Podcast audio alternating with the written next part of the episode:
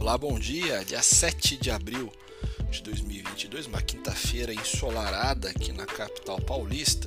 Vou comentar com vocês os principais destaques, começando pela nossa agenda dessa quinta-feira, que traz a participação do presidente do Banco Central, Roberto Campos Neto, num evento da Legend Investimentos.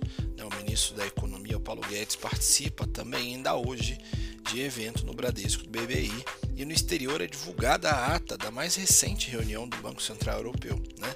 E três dirigentes do Fed, que é o Federal Reserve, o Banco Central dos Estados Unidos, vão discursar.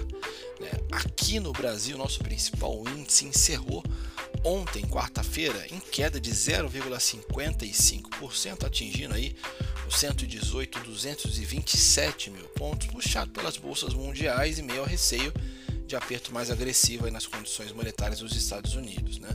Na máxima do dia, o Ibovespa ficou entre os 118 e 885 mil pontos, com volume negociado na casa dos 32 bi. Né?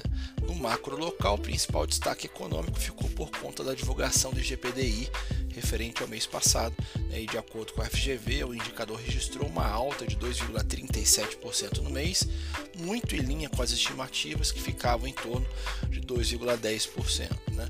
Após uma elevação de 1,5% em fevereiro. Né? No campo político, o presidente Bolsonaro se, se reuniu ainda na manhã de ontem presidente da Câmara, Arthur Lira, né, após críticas do Lira sobre a lei das estatais, privatização da Petrobras, enfim. No Senado, a votação da PEC da reforma tributária, que estava prevista para ainda ontem na CCJ, foi novamente adiada por falta de um quórum, né, após os senadores contrários ao tema não registrarem presença na comissão.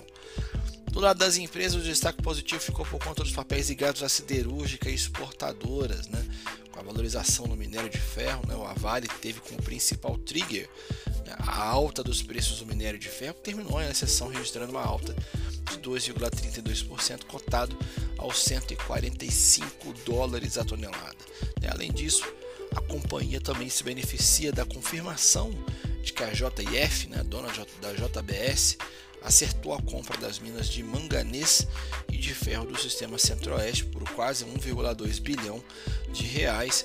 E ainda dentre os destaques positivos temos aí as exportadoras Suzano e Clabin, que seguem acompanhando a valorização do dólar mercado à vista, né?